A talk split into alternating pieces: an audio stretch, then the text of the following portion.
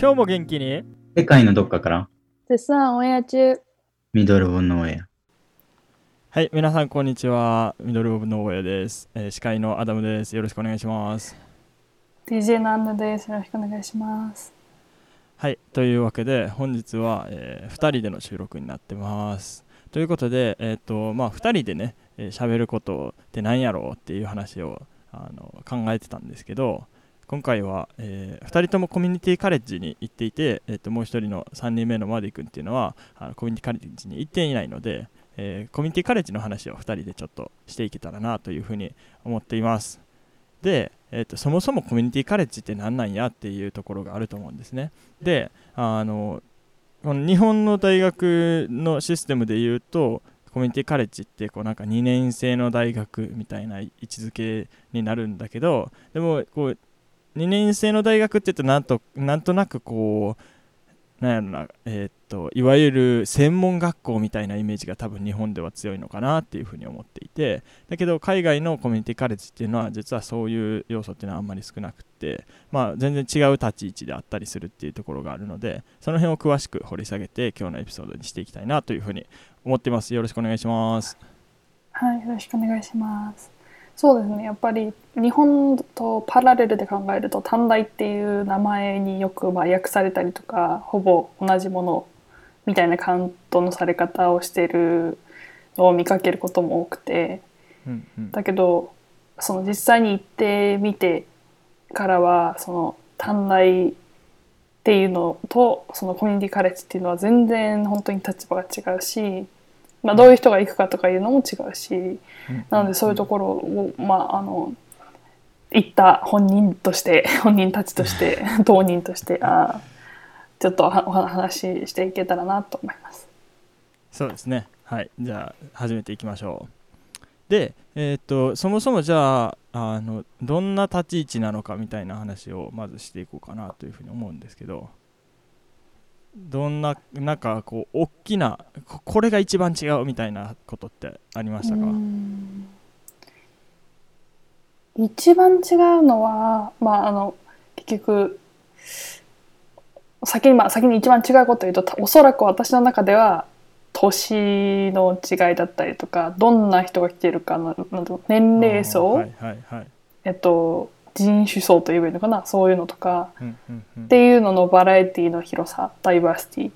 ていうところがやっぱ違うと思って。でもそれが結局何につながるかっていうとどういう人たちが入ってくるのか入ってくるためのプロセスは何か。そういうところがすごくそこのダイバーシティとかに関わってきてるのかなって思うのでど。どうでしょう？私はそれがすごく。確かに。うんうんうん確かにそれはそうだなと思うけど個人的にはそれが何で起こるのかっていうところはきっとその卒業した後の進路じゃないけどこうその短大に行く意味とかそれから短大に行った後どうするのかみたいなところの位置づけが日本と全然違うからこそそういういろんな、えー人たちが来たりとかするのかなっていうふうに個人的には思いますね。でえそもそもなんかこうこうやって見切り発車で始めてしまったんだけどあの短大ってどんなイメージなのかっていうのをまずちょっとあの喋っておくべきなのかなと思ったので、まあ、俺ら実際に日本の短大には行っていないので、うん。あのあくまで結構こうなんやろ。想像のまあ、偏見に満ち溢れてるかもしれないけど、でもなんか短大って多分こ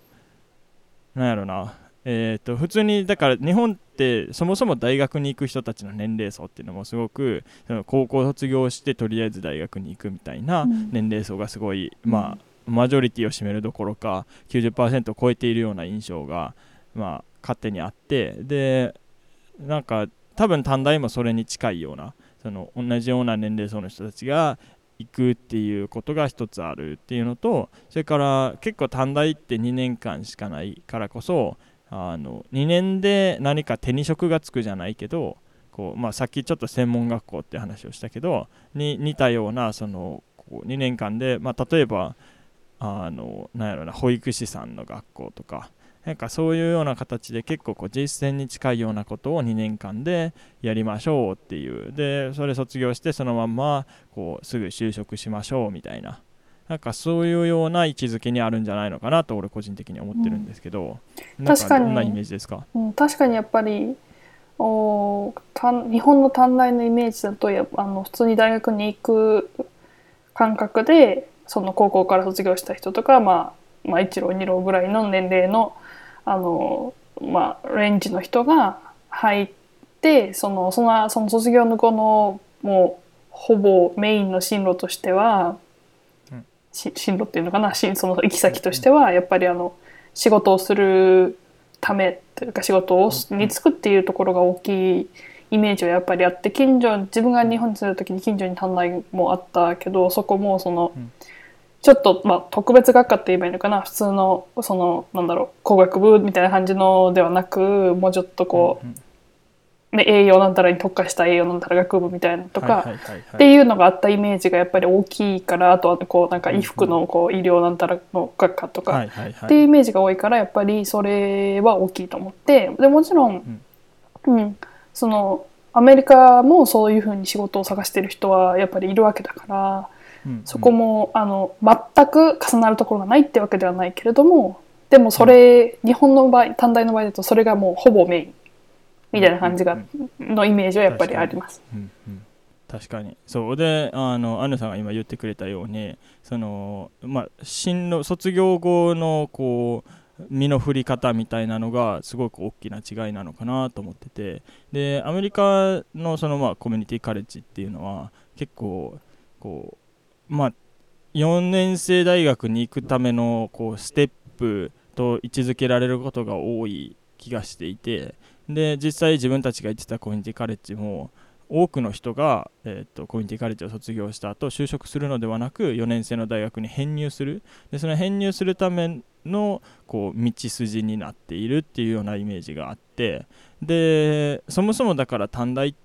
ていうのはさっきちょっと安野さんもこう入試のことが全然違うって言ってたけどこう入りやすいような学校になっているのでまあ、学校によっては例えばオープンアドミッションって言われるようなものがあったりとかっていう話は、まあ、ちょっと後でゆっくりこう詳しく掘り下げていくことにしてもあのすごくまあ入りやすい。誰でも誰にでもこう門が開かれているような場所でありつつそれ例えばまあ高校ちょっといろいろあってあの4年生大学に直接行けなかったとかそれから学力が足りなかったとかいろんな理由でその4年生の大学に直接行けない人たち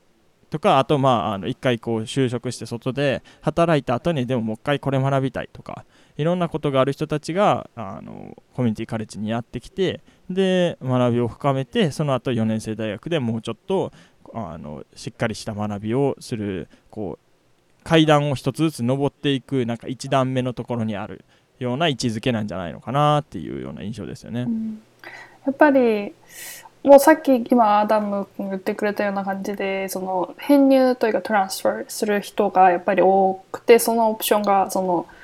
大学で編入をするっていうことが編入転校ができるっていう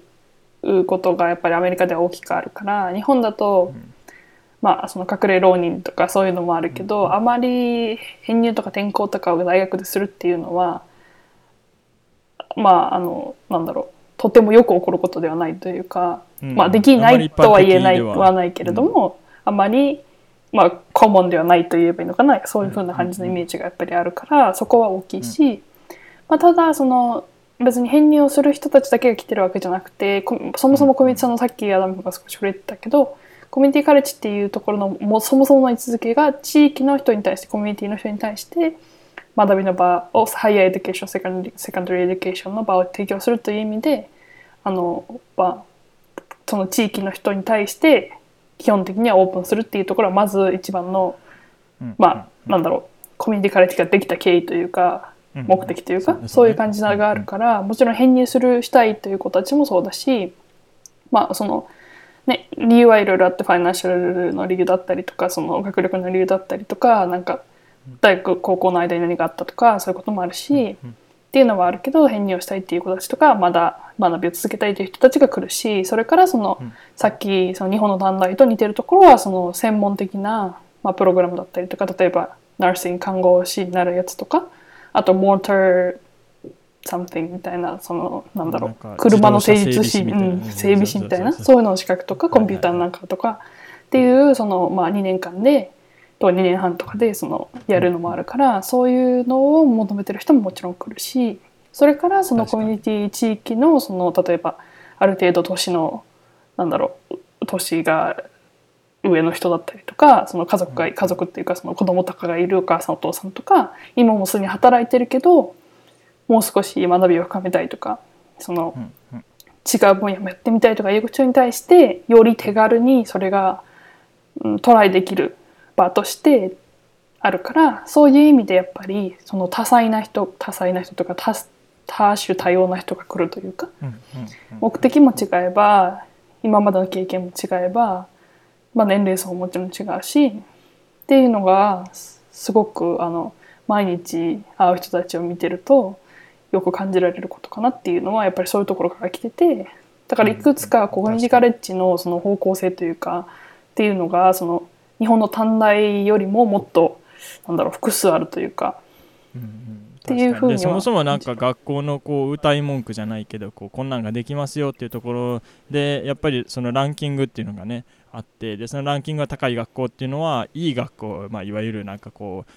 全米のトップこういわゆる例えば IB リーグとかそれからこうトップスクールって言われるような学校に編入実績が高いとか編入できる可能性が高いとかあのそういうことがランキングとして一つこう重要な項目として評価されているっていう点もまたそのこう編入するっていうのがある意味大きなオプションであるうん。っていう風なこう位置づけであるっていうのを物語ってるんじゃないのかなというふうには思いますね。そうね、だからやっぱり2年しか行きたくないからコミュニティカレッジに行くっていうことではなくて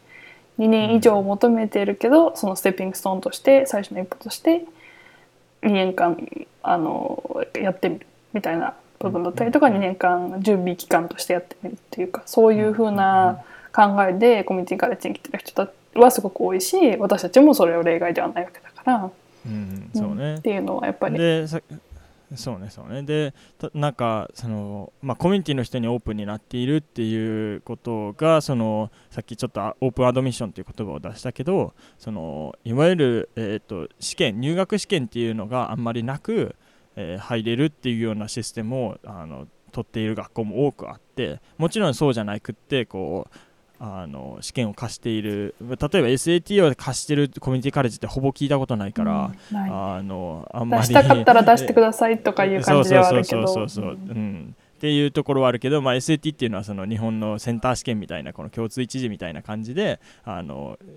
こうアメリカの高校生が受けるあの試験になるんですけど、えーまあ、そういうものを提出をこう強制されることもあんまりなく、えーっとまあ、基本的には高校の GPA とか、えー高校のトランスクリプトいわゆる、えっと成績証明とかそれから卒業証明とか、えーそういうようなあの書類を提出することで、えーまあ、誰でも学びが深められるよっていうようななんかそういうふうにあの空いている場所でもあるんですね。うんでそれがこうその、まあ、留学をするにあたって結構コミュニティカレッジに行くっていうオプションを聞くっていうのは結構そこにあの理由があったりしてその海外の留学生、えー、といわゆるその、えー、と入ってくる留学生に対しても結構モントが広いっていうところがあってでまあもちろんその最低英語力を証明してくださいっていう TOEFL やったり IELTS やったりっていうのを課される学校っていうのがほぼほとんど。実は一部その TOEFL とかの点数がなくても入れる学校っていうのがあったりするんですけど、まあ、基本的にはあの TOEFL 何点以上ねっていうふうにあの言われてたりするんですけど、まあ、それも大体こうペーパーベースと PBT って言われるので、まあ、450から500ぐらいが相場というふうになっていてでその4年生大学に行こうと思うと500から600ぐらいが相場というふうにあの言われているところを見るとやっぱり、まあ、あのちょっと英語力に自信がないとか、確かに。点数がちょっと難しいとかいう人たちに対してもあのあったりとか、うん。あなんていうかなその、まあ、選択肢の一つになり得たりとかっていうことがその今多分こう留学を考えている人たちの中でコミュニティカレッジをよく聞く理由なのじゃないのかなっていうふうには思いますよね。そうだね。確かに、まあ、あとはトフルのさっきのペーパーベースだとそれぐらいの点数で私はあのインターネットのベースのやつを受けたからそれだったら大体まあまあ、まあレンジがあるから50からまあ70ぐらいまでコミュニティカレッジだったらそれぐらいが求められていることが多くて、普通の大学に行こうと思ったら例えば70とか80とかもう少し、まあ、その中でも、まあ、まあ高めというかそのとてもいい点数ではなくてもある程度それぐらいのあの点数を求められるところも多かったりするから、まあ、少し英語力がまだ自信がないかなっていう思う思う人に対してもトライしやすい場っていうとしてその留学のエージェントなりなんなりが進める場所であるっていうことはそうでやっぱりその4年生のもうそのアプリさっき言ったみたいにアプリケーションのプロセスも違うわけだからやっぱりそのまあストレスだったりとかとりあえずトライしてみるというところに対する手の届きやすさというかそういうものに関してはやっぱりこのコミュニティカレッジがその大きなオプションなんだろうオプションとして、うん、挙げられるっていうのはすごくよく聞くことだしあることだし、うん。でそのね地域の人に空いているっていうのはその地域の人って言っちゃうと日本人の中ではすごくこうアメリカ人が来る場所みたいに思っちゃいがちではあるけど、でも実はそのアメリカってていう国は地域に住んでいるからあのアメリカ人であるっていうのは実は結構大きな間違いであるっていうところもあってその例えば、まあね、両親が移民であるとか、えーっとまあ、いろんなあの事情があってそのこうあんまりなんていうのかな。あの、まあ、ずっと例えば10年とかにアメリカに住んでるけどあのこう英語があんまり堪能でないよっていう人たちもいたりとかして、うん。でドメスティックって言われるそのあの国内の受験者として入ってきたりもするけどでもあの英語がそんなにこう、ね、アカデミックな英語を使うに耐えうらない英語力しかこうまだないとか、うん。あのいう人たち向けにあの ESL っていう English as a Second Language とかって言われるようなその英語を学べるような機関っていうのがあのコミュニティカレッジには結構付属していることが多くって、でそれもまた一つそのえーっとまあ語学学校に近いのかなみたいなものがあのついているのでそれも一つこう留学生が留学生を受け入れる体制が整っているっていうことの大きなこう理由であったりもして、うん。だからこそそのトーフルの点数があんまりなくてもあのそのない人たちにはじゃあ先にそのこういう ESL のクラス取ってねっていうようなこうシステムがあってでそれでまあしばらく例えばこうアカデミックな、えーと文章の書き方とかリーディングの仕方とかそういうことも含めていろいろ教えてもらえるっていう場所がこう付属しているっていうところで、まあ、そこそういうふうにこう、まあ、地域の人たちもその外の人たちも使えるっていうそういうような位置づけであるっていうのもまた一つこう、ね、あの留学生であったりとか、まあ、いろんな人がこう来れるっていう理由になっててそれがこうすごい多多種多様なこう、まあ、ダイバーシティって言われるようなものをこう生み出しているんじゃないのかなというふうに思いますね。うん。確かにやっぱりそのなんだろうステータスがさっきアダムが言ってくれたみたいにステータスイコール英語の出来とかその、なんだろう、まあ、ステータスっていうのはそのシティズンかどうかとかグリーンカードホルダーかどうか、うんビザなのかどうかイミグラントかノンイミグラントかそういうことなんだけどそういうことイコール英語がどれぐらいできるかっていうことでは全然ないしそれからまあその高校とかに行く時のスタイルも全然違うからそういうところ、あとはまあホームスクーリングとかいうこともあるしいろんなオプションがあって、まあ、そのいろんなオプションがあるっていうところがアメリカのまあ一つの魅力ではあるからそういうところも含めてそのなんだろう一般的にトラディショナル伝統的な大学に行く、まあ、行くことができないかどういう理由で行くことができないかは別として行くことができなかったりとかその前に一度何か理由があって少しそこにいきなり行くのではなくて離れたりとか、まあ、そういう人たちだったり、あの、うん、そのまあお金のところも多分大きいと思うんだけどそういうところも含めて、うんやっぱりあのなんだろうみんなに対してオプションをオポチュニティをみたいなところのそれはアメリカのすごくモットーというかあのまあ確かに確かに。ポイントというかだから、うん。そういう意味でもそのコミュニティカレッジっていうのが存在しててそのさっき言ったみたいにでもやっぱりそのコミュニティはコミュニティに一つぐらいの単位で、まあ、あの作られてるからそのそこら辺に住んでる人たちに対してオープンしてますよっていういいきなんだろう。何？歌い文句というかあの、はいは位置づけというかわからないけどそういうもんではあるってことはやっぱり確かで、うん、それはやっぱりそうだしでもだからといってその例えば先生教授とかが全然なんだろう。そのなんて言えばいいのかな。ただ大学を卒業した人たちだけしか来ませんとかそういうことで全然なくて、うんう普通にその PhD 取ってる先生だっているし、うんまあ、いろんな先生がいて本当にその、ね、長な長い間ずっとあの教えてきた先生だったりとかすごくその、うん。先生との出会いももちろんあのなんだろう。す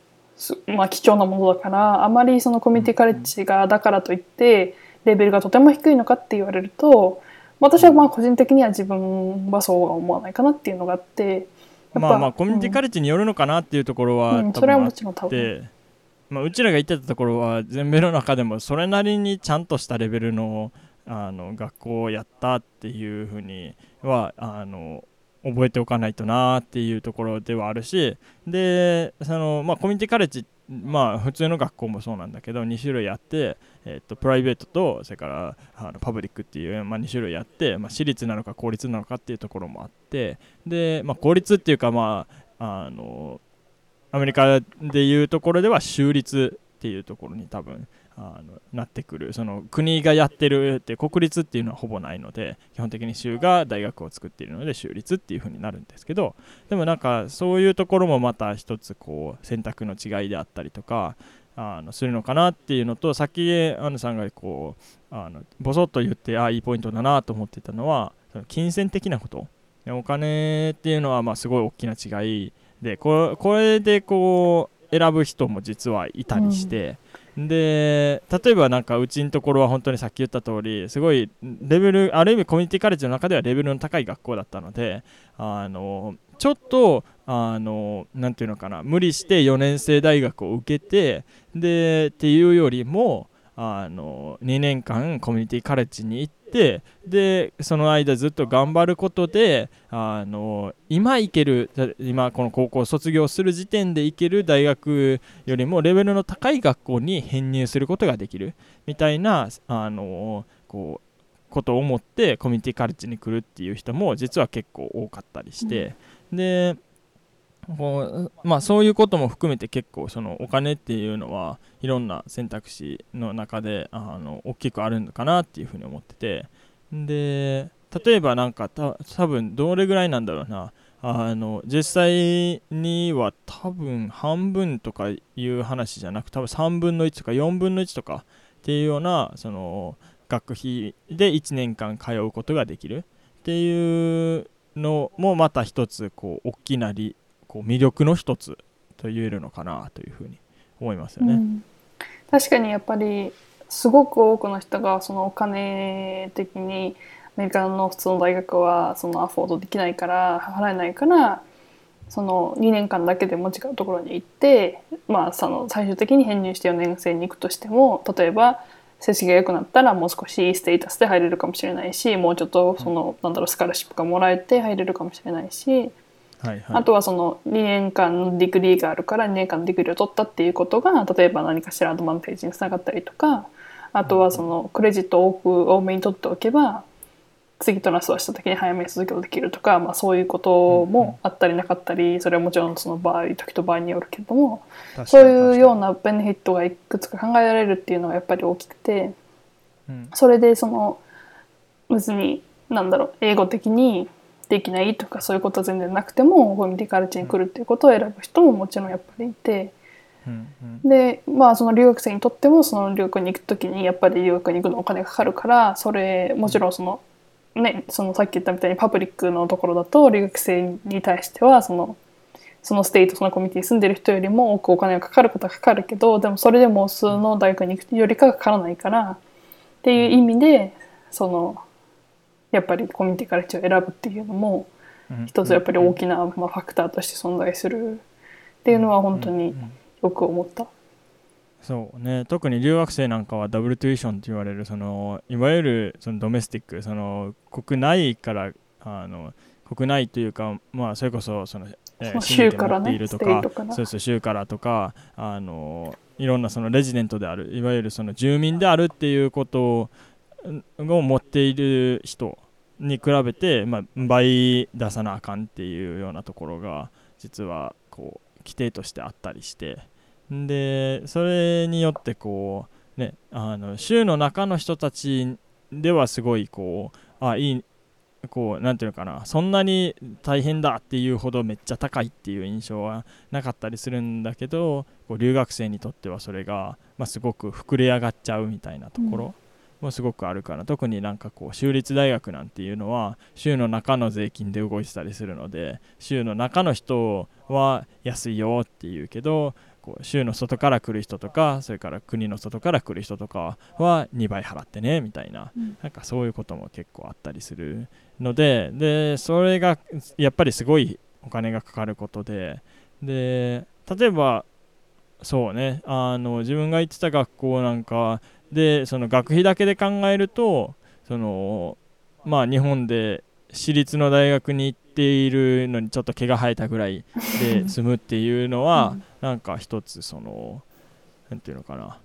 いわゆるそのアメリカ留学イコールめっちゃ高いっていう感覚とはちょっとこう違うところなのかなっていうふうには思ったりする。うん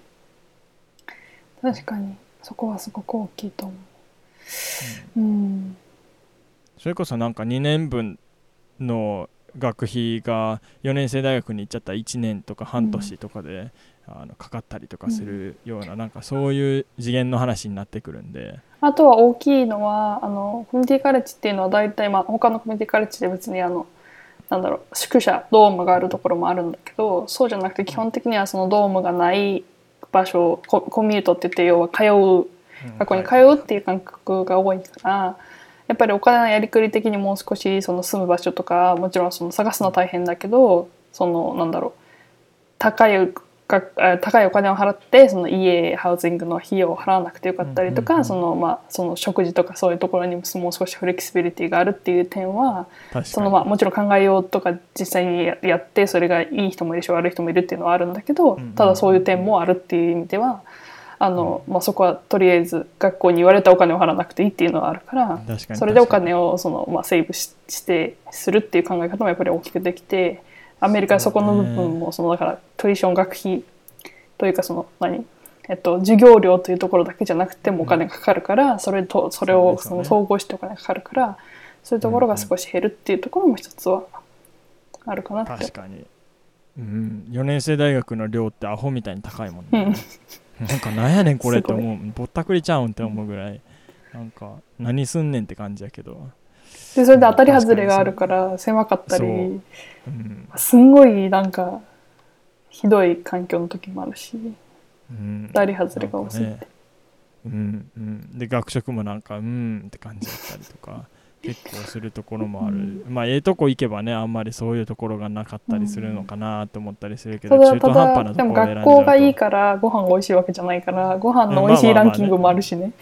ぐらいの感じだから、うん。そうなんかちゃんしとねそういうランキングいろんなランキングを出してる。例えばあのんねあのこんなところで言っていいかサステイナビリティィのランキングとかね。そうそうそうなんかニーチェっていう、うん。あのランキングをこう決めてるまあいろんなねランキングを決めてるところがあって、でそういくつかあってであのプリンストンユニバーシティレビューとうん。かいろいろあって、でまあその辺はちょっとねあの前に、えっと、ノートに俺が記事にしたんでまあそれも読んでもらったらなと思うんですけどでもあの結構そのランキングっていろんなところでついたりするんだけどそのランキングを決めるそのファクターじゃないけど、うんそのこうカテゴリー分けされてることって実はなんかすごいそれこそなんかキャンパスフードとか、うん。キャンパスセキュリティとか、うんうんうんそれからなんかあの学生の満足度とか、うんうんあの教授のなんかあの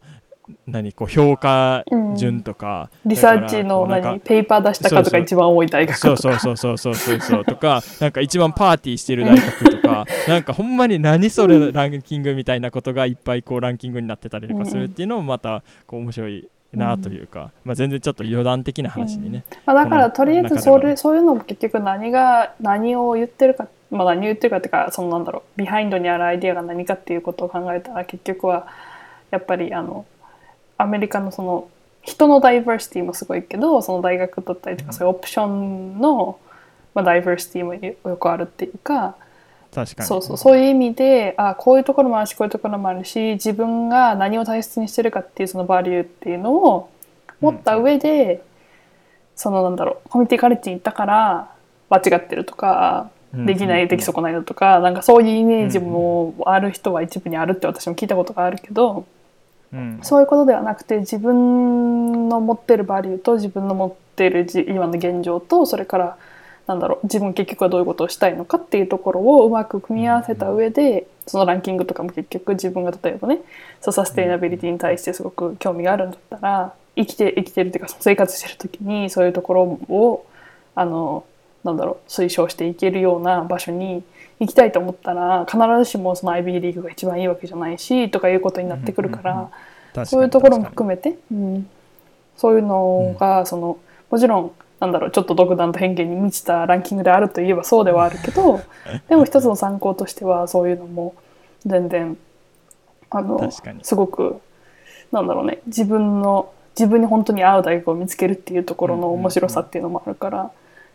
それでなんか唯一無二の学校学部があったりとか唯一無二の先生がいたりとかっていうのもまたこう選択の基準になったりとかもしえると思うのでその大学のランキングはどうであれっていうところは、うん。あのあったりもすると思うんでまあねどういうふうに選んでいくかっていうのはいろいろあると思うけどこうね日本のコミュニティカレッジ特になんかまあ例えばうちのおかんなんかはあのそういう傾向があるんだけどでもこう短大しか出てないんだからみたいな、うん。あの風潮で語られることがよくあってで、まあ、確かに短大なんだけど日本のその短大との位置づけが全然違うからこそそのなんていうのかなこう短大日本の短大卒とは全然なんていうのかなこうまあやってることとかそれからあのいろんなことが違うんじゃないのかなっていうふうに思っててだからこそなんかそのあんまりコミュニティカレッジと4大を比較した時にどっちが劣っているっていう話じゃなくって、うん。さっきアンヌさんが言ってた通りその自分の今の状況においてあのどっちがいいのかみたいなのは人それぞれやったり事情それぞれやったりそれから何を大事にするか何を学ぶかみたいなことをやったりっていうので決まってくるから、でそそれがこうなんていうか当たり前におなされている文化であるのでアメリカっていうところはね。だからこそそのあんまり短大だ四大だっていうことはこう考えずにあのそのんこう自分のこうオプションを見た上で、まあ、決めたらいいんじゃないのかなというふうに俺個人的にはまあ多分アンヌさんもそうだと思うけど、うんうん。あのこうコミュニティカレッジに行った身としてはねあのそんな風に思っていますというね、うん。なんかそういうところで今日の話を、ねまあ、締めていきたいなというふうに思いますが、なんか足したいことあります？またこのコミュニティカレッジシリーズやっぱりその大学留学するにあたってコミュニティカレッジを一つその選択肢として考える人も多いかなって思うから、まあ、これからもそのコミュニティカレッジシリーズとしてまあその何例えば授業についてとかあの、うんうんうん。なんだろう友達とかどういう人に会ったのかとかについてとかうん何でもいいんだけそど、うねなんかダイバーシティについてととかいろいろ。かその、ね、うん。どういう場所だったのかとかどんなアクティビティをしたかとか、なんかそういうところも少しずつちょっとシリーズ化していろいろいろんな方向性からコミュニティカレッジのことについて見ていっても面白いかなと思うので、はい。それのそれにもご期待くださいということで、ありがとうございます、うん。じゃあそんな感じで、はい、今日のところは以上とします。また来週も聞いてください。ありがとうございました。バイバイ。バイバイ